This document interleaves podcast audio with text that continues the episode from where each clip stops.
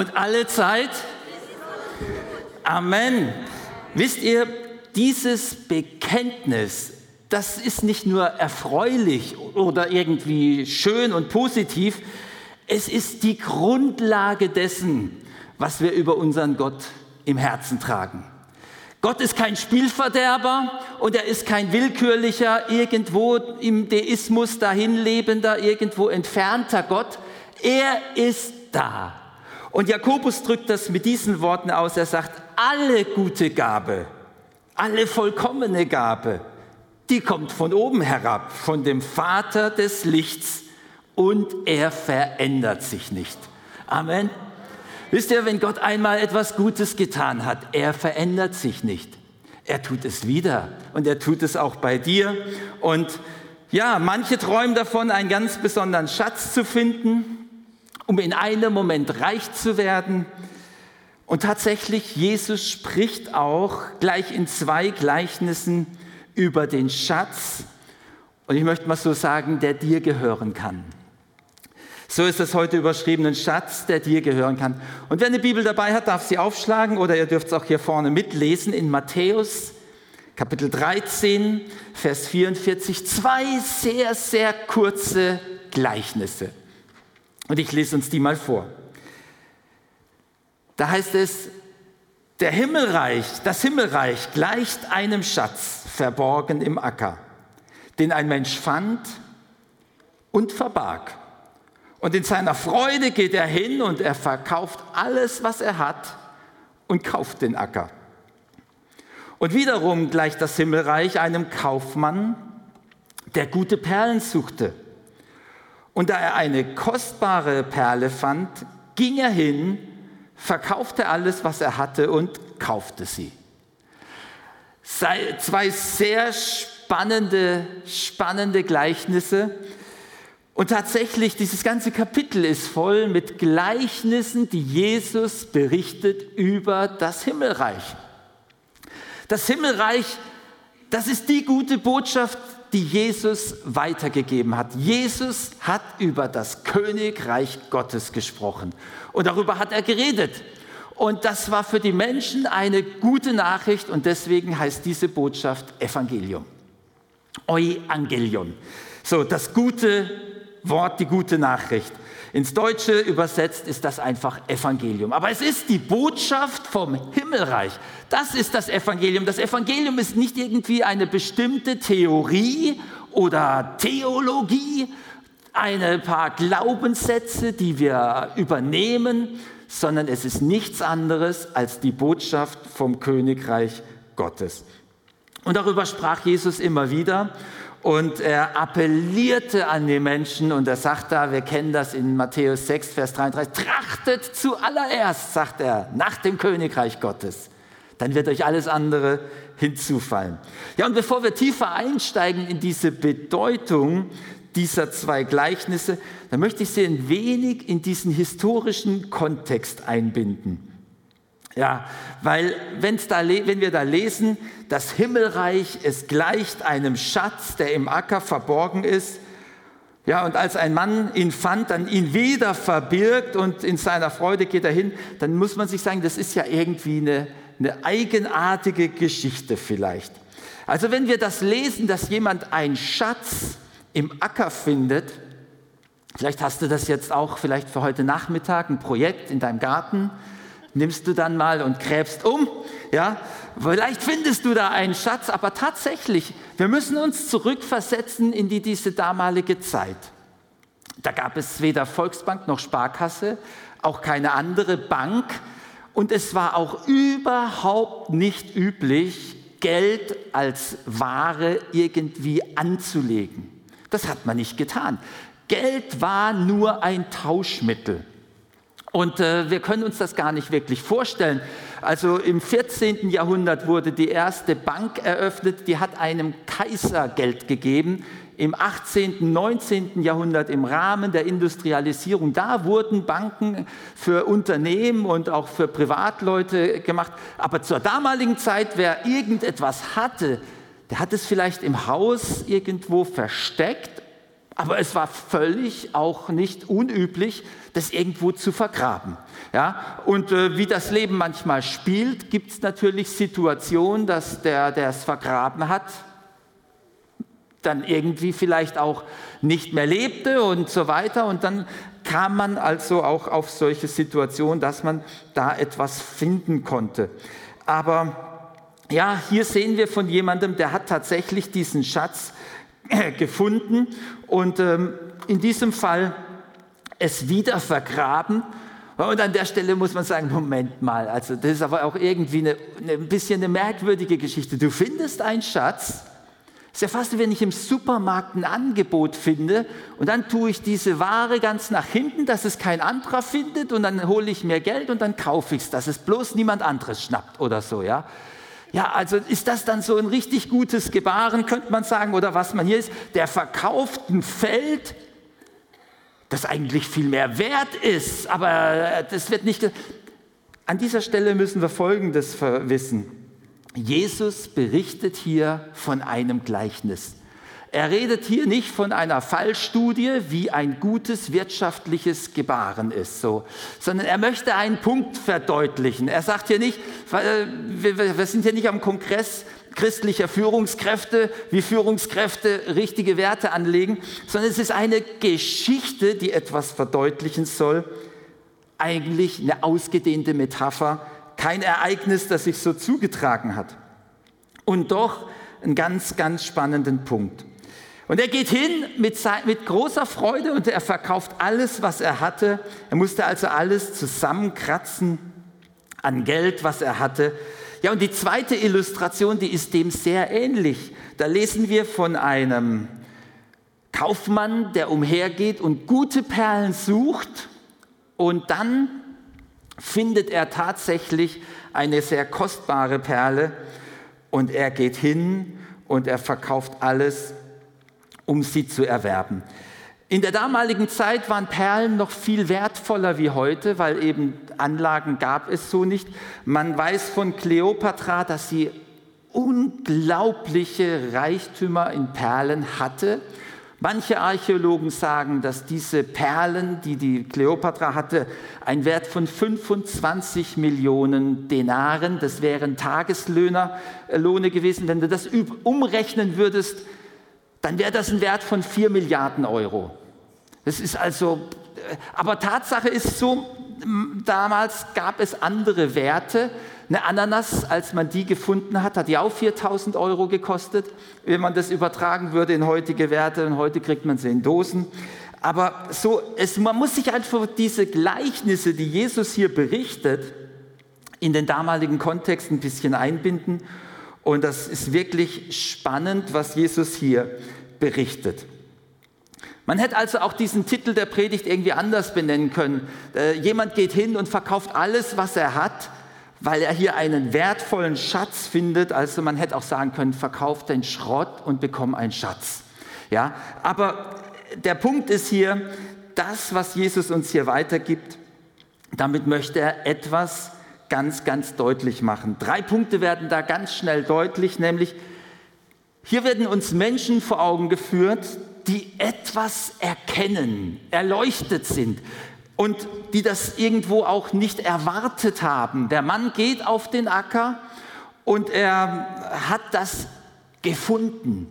Er hat es einfach gefunden und er hat den Wert erkannt und sie können diesen Wert erkennen, verstehen ihn und sie verstehen, dass es etwas unendlich Wertvolles und Schönes gibt, das andere Menschen übersehen haben. Und ähm, das ist so ein wesentlicher Punkt. Dieser Kaufmann, der die Perle entdeckt und er findet nicht nur eine gute Perle, er findet eine schöne, eine kostbare Perle und sie verstehen etwas davon. Sie haben Einsicht, sie haben den, das Ganze erkannt. Und das Zweite, was Jesus an diesem Gleichnis deutlich macht, ist, sie haben alles, alles dafür eingesetzt, um es zu bekommen. Und da gibt es irgendwie keinen halben Weg. In diesem Gleichnis, und das ist der wesentliche Punkt auch an dieser Stelle, sie mussten alles verkaufen, um das zu empfangen, was sie tatsächlich hier ähm, erwerben wollten und haben wollten. Sie verkauften alles und sie waren bereit, alles zu tun. Sie sind bereit, den ganzen Weg zu gehen, um das Schöne und um das Wertvolle, das höchst Wertvolle zu bekommen. Und noch was, es wird bewusst betont, sie tun das mit Freude. Sie tun das mit großer Freude. Sie haben etwas entdeckt und dann dann muss man sich dieses ganze Szenarium vorstellen. Sie geben alles, um diesen Schatz zu erhalten. Und ähm, etwas, das sie nicht verdient haben, aber was sie gefunden haben und sie somit erwartet, also empfangen wollten. Und an der Stelle ist etwas ganz arg Wichtiges zu sehen. Wenn Jesus dieses Gleichnis darstellt, dann wird auch in diesem Gleichnis sehr deutlich, Sie haben alles eingesetzt, um es zu bekommen, und doch haben sie diesen Schatz nicht ähm, verdient oder be damit bezahlt, sondern sie haben ihn lediglich empfangen. Sie haben ihn empfangen und doch war es ein Fund. Ja? Also manche, die sagen, ich finde es, ich nehme es mit, aber sie haben, um es zu empfangen, etwas eingesetzt. Manche vergleichen genau diesen Sachverhalt mit einem Lichtschalter. Ich hätte euch gerne einen Lichtschalter mitgebracht, aber wäre zu klein, so habe ich euch ein Bild mitgebracht. Aber schau mal, wir betätigen alle Schalter oder Lichtschalter, wenn wir es äh, sehen, aber ihr könnt euch auch einen Lichtschalter vorstellen. Und tatsächlich, du musst diesen Schalter komplett umlegen, damit das Licht angeht, oder? Halb geht nicht. Wenn du das so halb machst, dann brutzelt es manchmal. Je nachdem, was für einen Schalter du hast, knistert es da drin. Du musst den Schalter ganz umlegen und gleichzeitig hat dieser Schalter keine Energie. Der Lichtschalter erzeugt nicht die Energie für das Licht, er setzt diese Energie nur frei. Könnt ihr den Punkt übertragen an dieser Stelle? Sie finden den Schatz und sie müssen alles einsetzen, wie bei diesem Lichtschalter, um ihn zu empfangen. Und doch, sie haben ihn nicht verdient. Es war nicht ihr Verdienst, dass sie mal irgendwo vergraben haben. Es war nicht ihre Perle, die sie irgendwie geerntet haben, sondern es war, es war ein Fund, es war ein Schatz. Und doch war es nötig, um ihn zu empfangen, alles einzusetzen. Und das ist ein zentraler Punkt, ein ganz interessanter Punkt, den wir hier finden. Und wir sehen das ganz deutlich zum Beispiel am Gleichnis mit dem verlorenen Sohn. Der Sohn, der hat diese Gunst des Vaters empfangen, aber er hat sie nicht verdient. Er hat sie nicht verdient und doch hat er sie nur empfangen, weil er sich ihm zugewendet hat. Amen. Ich weiß nicht, ob du heute gerne so einen Schatz in Empfang nehmen möchtest. Möchte hier heute irgendjemand einen Schatz in Empfang nehmen? Manche fragen sich das heute. Und manche sagen sich, ja, das weiß ich noch nicht, denn wir können uns das auch fragen. Ähm, also das Himmelreich können wir uns nicht durch Hingabe verdienen, wir können es nur empfangen. Das sagt Jesus hier ganz deutlich. Das Himmelreich können wir uns nicht verdienen. Wir können es nur empfangen. Und was bedeutet das ganz praktisch? Ich möchte heute Morgen sehr kurz auf diesen Punkt kommen. Wir wollen miteinander das Abendmahl feiern. Aber schau, was uns Jesus in diesem Gleichnis zeigt, ist, und er redet über das Himmelreich an vielen Punkten in diesem Kapitel. Und dann kommt er an diesen Punkt und er sagt eigentlich, gib deine kleinen Erwartungen und deine kleinen Ambitionen über das Leben auf. Denn er sagt hier, schau mal, das Himmelreich ist wie ein Schatz, das von einem dermaßen großen, umfassenden Wert ist, dass es in keinem Vergleich steht. Manchmal, wenn wir so zu Gott kommen und wenn wir das so sehen, dann bitten wir ihn um ein bisschen Hilfe. Wir bitten ihn hier um ein wenig Hilfe und dort um ein wenig Hilfe. Wir haben die Erwartung, dass Gott vielleicht eingreift und Hilfe für das Leben schenkt, ein bisschen Leben schenkt. Vielleicht hast du dich bemüht auch äh, um, um eine Arbeitsstelle oder in der Prüfung und dann hast du gelernt, aber dann sagst du, aber, aber ich will auch noch den Segen Gottes, oder? So, so ein wenig dass die Prüfung ein bisschen besser wird, dass die, das Miteinander ein bisschen besser wird, das Leben ein bisschen besser wird. Jesus macht hier Folgendes deutlich. Und darüber kann man eigentlich gar nicht genug äh, staunen. Er macht deutlich, wenn du ins Himmelreich eintrittst, dann verändert das alles. Es hat eine Auswirkung, die das ganze Leben verändert. Wir können uns das so vorstellen, als würde man in ein Haus gehen, vielleicht wir wären ein lebendiges Haus und Gott kommt herein und dann merken wir, ja, jetzt muss ich ein bisschen was tun und wir wissen, hier müssen wir ein bisschen Veränderung akzeptieren und dort sollten wir ein bisschen was tun. Und plötzlich tut Jesus ganz andere Dinge. Und es ist nicht so, als würde er nur eine Steckdose reparieren und dort einen Abfluss reparieren. Er reißt vielleicht Wände ein. Er, äh, plötzlich ähm, geschehen Dinge, die wir manchmal überhaupt nicht einzuordnen wissen. Und dann weißt du, Moment, Gott will nicht irgendwo nur dich bei deinen Renovierungsarbeiten unterstützen. Er will dein Leben neu machen. Er macht alles neu. Das ist das, was Paulus mal ausdrückt. Er sagt, wenn wir zu Christus kommen, dann wird alles neu. Ähm, und das ist so diese Grundhaltung, wo wir manchmal denken, oh, ähm, aber ich brauche doch bloß nur Hilfe für dieses eine kleine Problem. Und nee, Jesus, er hat viel mehr. Er sagt, erwarte nicht nur Hilfe bei deiner Renovierung, stell dich auf einen Neubau ein. Manche Menschen, die so schon den Wunsch zur Taufe geäußert haben, da habe ich schon erlebt so, dann haben sie mal irgendwann gesagt, ja, also ich möchte mich eigentlich gerne taufen lassen, aber bevor ich diesen Schritt gehe, da muss ich noch dieses und jenes in Ordnung bringen. Da habe ich gesagt, ja, das klingt ja richtig ambitioniert, aber weißt du, eigentlich kommt Jesus in unser Leben und er bringt unser Leben in Ordnung. Und wenn wir die Taufe gehen, dann ist das kein Siegel für unsere Leistung, damit wir etwas in Ordnung gebracht haben, sondern wir laden Jesus ein in unser Leben und zwar völlig, wir lassen das Alte hinter uns und gehen mit ihm hindurch und es ist ein Moment des Sterbens und des Wiederauferstehens dass sein Leben in uns Gestalt gewinnt. Du kannst das gar nicht in Ordnung bringen. Wenn du dein Leben selbst in Ordnung bringst, dann ist das nicht göttliches Leben. Dann ist das vielleicht deine moralische Leistung, dann ist das vielleicht eine disziplinierte Sache. Aber wenn du göttliches Leben willst, dann musst du das Jesus machen lassen.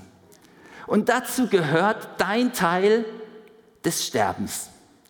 Du, du lässt das Alte los. Oder um es hier auszudrücken mit Jesus, du verkaufst alles. Du verkaufst alles. Das ist ein hochinteressanter Vorgang, der sich hier ereignet. Und ähm, das ist aber doch so etwas, was Jesus sagt, das Evangelium. Das Evangelium, das ist viel größer und wunderbarer, aber gleichzeitig auch viel herausfordernder, als wir manchmal erwarten. Es ist so, du erwirbst einen Schatz, der mit nichts zu vergleichen ist, und auf der anderen Seite musst du alles hingeben und auch nicht eine Sache bleibt zurück. Und das ist sehr radikal. Das ist sehr radikal. Das ist etwas, das Menschen in unserer Zeit extrem herausfordert und äh, tatsächlich unglaublich ähm, anspruchsvoll ist, weil wir sind manchmal so gerne so, so differenziert, möchte ich mal sagen. Wir sind heutzutage als moderne Menschen, wir sagen, ja, da gibt es doch nichts Absolutes. Und doch, genau das bringt hier Jesus auf den Punkt. Und er fordert uns auf und sagt, nee, äh, wenn du in das Königreich kommen willst, du musst das ganz tun. Und ähm, du wirst eigentlich hier an dieser Stelle einen Schatz entdecken, der weit größer ist, als du dir das jemals vorstellen kannst. Und wisst ihr, dieser, dieser Kaufmann, der mit den Perlen handelte, der hat diesen Schatz entdeckt. Und die Frage, die sich uns vielleicht auch stellt, ist, wie können wir diesen Schatz gut entdecken? Die Tage hat sich ein Mitarbeiter verabschiedet und sagt, ah, ich gehe heute nach Hause und wir feiern unseren Hochzeitstag. Und dann haben wir noch kurz gesprochen, ja, was für ein Hochzeitstag? Den 33. Hochzeitstag. Da sagte ich noch, naja, ich weiß nicht, wer hat den 33. Hochzeitstag gefeiert unter uns? Gibt es hier welche? Du hast ihn gefeiert? Ja, welchen Tag? Was ist denn das dann für eine Feier? Weißt du das noch? Ja, ja, ja, ja. Also ich habe Freunde, die haben mich eingeladen zur, zur Hochzeit 33 ein Drittel Jahre, ja, weil das ist die Knoblauch-Hochzeit. Und dann feiert man alles mit Knoblauch. Ei, ich sag euch, das stinkt, das ist nicht auszuhalten. Aber die 33 Jahre, wenn du danach guckst, das steht so unter diesem Motto, die Zinnenhochzeit. Und äh, mit dem Ansatz, ja, bei 33 Jahren kommt auch mancher Kratzer mal so rein und so, und dann musst du das polieren wie Zinn. Wisst ihr, dieses Moment, wenn du einen Gegenstand polierst, ich habe mich erinnert, ich habe tatsächlich äh, so als, als Kind hatte ich ein Fahrrad und da war Chrom, Chromfelgen waren das damals. Da habe ich die Speichen poliert und die Felgen poliert und je länger ich das poliert habe, desto stolzer wurde ich. Also ich kann dir sagen, wenn du einen Schatz hast und du den polierst, dann, dann erkennst du das auch, oder? Du wertschätzt das auch. Ich weiß ja nicht, wer Silberbesteck poliert oder sonstige Dinge, aber wenn du den Schatz genau begutachtest, und das dann auch der, der, der, der Kaufmann, der die Perle in Angriff genommen hat, er hat sich das genau angeguckt. Wir müssen uns auch, wir könnten da ein bisschen tiefer eintauchen, diese Suche nach der Perle. Das ist nichts anderes, als sich exakt damit auseinandersetzen. Was habe ich da in der Hand? Was ist das denn wirklich? Vielleicht hat auch dir der, der Mann im Garten, also im, im Acker, da irgendwie gemerkt, da ist ein Widerstand. Und dann muss er sich das erstmal anschauen. Und wir erkennen den Schatz erst, wenn wir uns das genau anschauen. Manchmal, wenn wir das auch richtig säubern und mal richtig in Augenschein nehmen, dann erkennst du diesen Schatz Ihr Lieben, diese Gleichnisse, die zeigen uns Menschen, also die das erworben haben, weil sie es entdeckt haben und offensichtlich andere, die das nicht erkannt haben. Und ich glaube, wir können an einem Schatz vorbeigehen, den uns Jesus geben möchte, den der Jesus wirklich geben möchte. Der zweite Punkt, was uns hier begegnet, ist, wir sehen hier eine völlig neue Dimension was uns hier begegnet ist, es geht nicht darum, dass diese Menschen ein bisschen an ihrem Verhalten etwas ändern, sondern eine völlig neue Dimension tritt in ihr Leben. Und ähm, das zeigt uns, wer Christ wird, der lebt nicht christlich in einer Demokratie, sondern er wechselt in eine Monarchie. Und ich muss euch sagen, wer gestern diese Ereignisse verfolgt hat, hatte vielleicht Freude oder ich weiß auch nicht. Aber Gott ist ein König, der wirklich Macht hat. Kein Kitsch und Klatsch gibt es da, sondern er hat wirklich ein Königreich. Und wenn du da hineintrittst, dann ist das ein König, der nicht nur eine Repräsentationsfigur ist, sondern der Autorität besitzt. Und an dieser Stelle wechseln wir die Dimension. Wir treten ein in ein Königreich und legen unsere Selbstsouveränität ab und unterordnen uns der Souveränität des Königs und werden reich beschenkt. Werden reich beschenkt. Manche Menschen, die kämpfen um Zugang in ein Land, in dem sie arbeiten wollen, wollen ein Visa, weil sie wissen, dort habe ich andere Rechte, dort habe ich andere Möglichkeiten. In diesem Fall trittst du unter die Autorität eines Königs, der dich reich beschenkt. Du findest einen Schatz wieder und das ist hochinteressant. Und gleichzeitig in unserer Zeit, wir leben so in einem Zeitalter, wir nennen das ja die, die Authentizität. Wenn du spürst oder wenn Menschen sagen, ja, für mich fühlt sich das nicht richtig an, ja, dann ist das, dann ist das offensichtlich Fakt, oder? Wenn dir jemand sagt, für mich fühlt sich das nicht richtig an, was willst du dem noch sagen in unserer Zeit? Für den fühlt sich nicht richtig an. Ob das richtig oder falsch ist, ob das für ihn ist das nicht richtig. Das ist unsere Zeit. Und das ist tatsächlich so, du trittst aus, dieser, aus, aus diesem Zeitalter der Authentizität in eine, in, in eine Dimension der Autorität. Und es ist völlig egal, was dein Gefühl sagt. Du schaust ins Wort Gottes und dann sagt dir Jesus, dir sind deine Sünden vergeben und vielleicht fühlst du das gar nicht so, aber du stellst dich auf diese Verheißung und plötzlich wirst du neu und plötzlich werden deine Bindungen gebrochen, deine Gewohnheiten gebrochen, deine Krankheiten aufgelöst und es kommt eine neue Realität in dein Leben, aber nicht weil du das jetzt gefühlt hättest, sondern weil es eine Autorität gibt. Könnt ihr den Gedanken nachvollziehen? Wir treten ein in ein Königreich und manche Menschen, die meinen, mit Gott geht es zu wie in einer Demokratie. Gott ist ein König und das Wunderbare ist, er ist ein guter König. Er ist kein willkürlicher König. Er ist eine Autorität und die Frage, die sich uns stellt, ist, wenn du diesen Schatz erwerben willst, möchtest du, dass du ganz praktisch unter dieser Autorität des Königs lebst.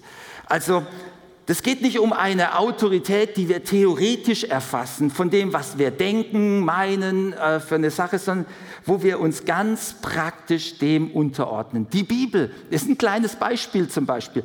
Äh, die Bibel, manche Menschen sagen, ja, es ist interessant zu lesen, aber ich entscheide, welches davon lasse ich in mein Leben hineinsprechen und was nicht.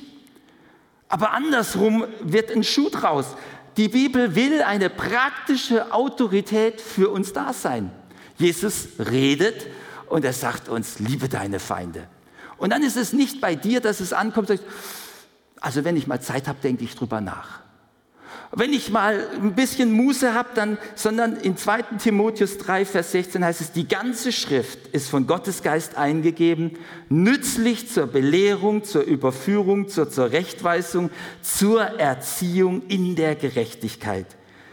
Ja, die Frage, die wir uns stellen müssen, ist, wem unterwerfen wir uns? Unterwerfen wir uns tatsächlich dem König, und begeben wir uns in ein Königreich, hat es Auswirkungen auf unsere Einstellungen, wie wir mit Geld umgehen, wie wir mit Mitmenschen umgehen. Es ist gar keine Option für Christen, da groß nachzudenken, sondern du musst vergeben. Ja, du kannst vergeben. Das ist deine Sache, sonst gehst du an dem vorbei, was in dem Königreich für dich als Schatz auf dich wartet. Wenn du in den anderen Regeln lebst, wenn du da drin lebst, dann, dann empfängst du diesen eigentlichen Reichtum nicht. Und Paulus sagt in 1. Korinther 4, Vers 20, das Reich Gottes, es besteht nicht in Worten, sondern in Kraft. Und ich glaube, ihr Lieben, wenn wir die Kraft vermissen, dann müssen wir nicht in den Worten suchen, sondern in der Autorität. Stellen wir uns wirklich unter die Autorität des Königs? Legen wir den Lichtschalter ganz um? Und da sind wir an diesem Punkt, ja, dieser Mann, eigentlich beide, die haben alles investiert, um alles verkauft, um diese Perle oder den Schatz zu erwerben. Es wurde alles verkauft. Ich weiß nicht, wie dir das geht, wenn du dir darüber nachdenkst. Jetzt sagst du, ich gehe nach Hause, ich verkaufe mal alles. Also das ist nicht so einfach, oder? Da gibt es Erinnerungsstücke, die haben zwar keinen Wert, aber manche tun sich riesig schwer, Dinge loszulassen. Ähm, gut, dem einen fällt es vielleicht schwerer, dem anderen, der, der sagt, ach, damit habe ich kein Problem, ich alles weg und so, ich hänge an nichts. Jeder Mensch hängt an etwas. Vielleicht sind es bei dir Gewohnheiten oder andere Dinge. Aber die Frage, die sich stellt, ist, gibt es in unserem Leben nichts, das wichtiger ist wie Jesus? Gibt es in unserem Leben, wir könnten es auch so sagen, wir können sagen, es gibt nichts, was ich nicht verkaufen würde, um diesen Schatz zu erhalten. Und ich muss euch sagen, es gibt ja schon manchmal auch ganz menschlich so Dinge, wenn du das in die Hand nimmst, wenn du dir irgendwas anschaust, wenn du es eine Weile anschaust, dann sagst du, jetzt ist vorbei, ich bin verloren, ich habe mich da rein verliebt, ich werde das jetzt einfach kaufen, gerade egal, wie es ist. Ich hatte mal ein Produkt, das habe ich bei eBay reingestellt und dann kam der Käufer und dann hat er sich das angeguckt und hat genau gemerkt, jetzt war es vorbei.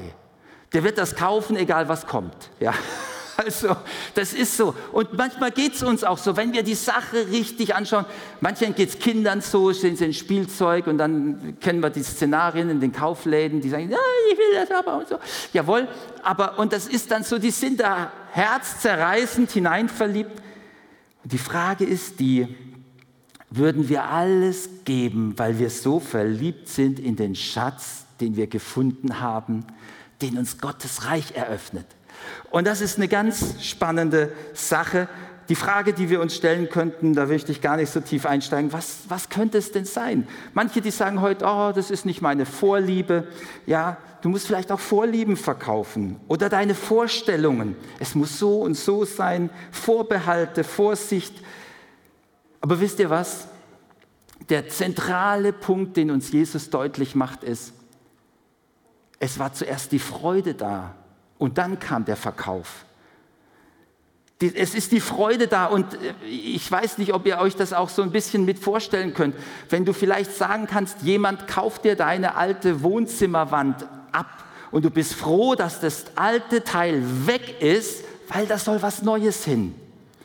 Wenn du froh bist, wenn das alte Teil weg ist und genau das, wenn du erstmal diesen Schatz entdeckt hast, dann bist du froh, wenn das alte wirklich weg ist. Und darüber redet Jesus. Mit Freude hat er alles verkauft. Es war keine Forderung zu verkaufen. Es war eine Freude, es loszuwerden, damit Raum ist für den echten Reichtum. Und wenn du dich heute fragst, wo soll ich denn da anfangen? Dann können wir heute, wo wir das Abendmahl miteinander feiern wollen, dort beginnen, dass wir sagen, ja, vielleicht habe ich gar nicht so eine Begeisterung, bin ich gar nicht so hingerissen über diesen Schatz, den ich im Evangelium gefunden habe, in dieser Botschaft. Das hat mich einmal erreicht und ja, ich bin jetzt irgendwie so mit auf dem Weg und wenn mich jemand fragt, glaubst du, dann kann ich sagen, ich glaube, aber wisst ihr, es reicht nicht zu glauben.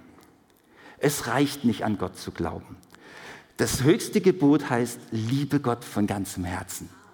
Liebe Gott von ganzem Herzen und mit all deiner Kraft und mit all deinem Sein und deinen Nächsten wie dich selbst. Liebe ist das, was darüber steht.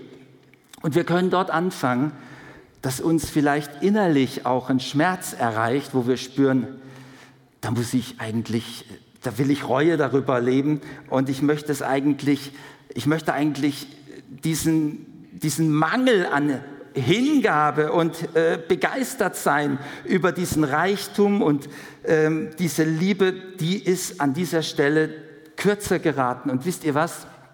Wenn wir zum Beispiel sagen, ja, ich habe zu wenig gebetet, ich habe zu wenig Bibel gelesen, ich habe zu wenig dies und das getan. Wenn wir das bereuen, dann ist häufig das Resultat, dass du dich dann richtig schlecht fühlst. Ja, also, wenn du aber bereust, dass deine Verbindung zu Jesus, deine Liebe und Hingabe, dass die zu gering geworden ist, dann passiert was anderes in unserem Herzen. Dann wird es weich und mit Liebe gefüllt.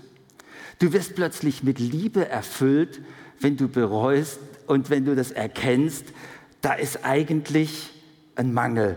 Und so können wir da anfangen, dass wir sagen, Herr, angesichts dessen, was du für mich getan hast, da bereue ich ein Stück weit, dass ich nicht von der Tatsache begeistert bin, dass du mich so liebst, wie du es tust.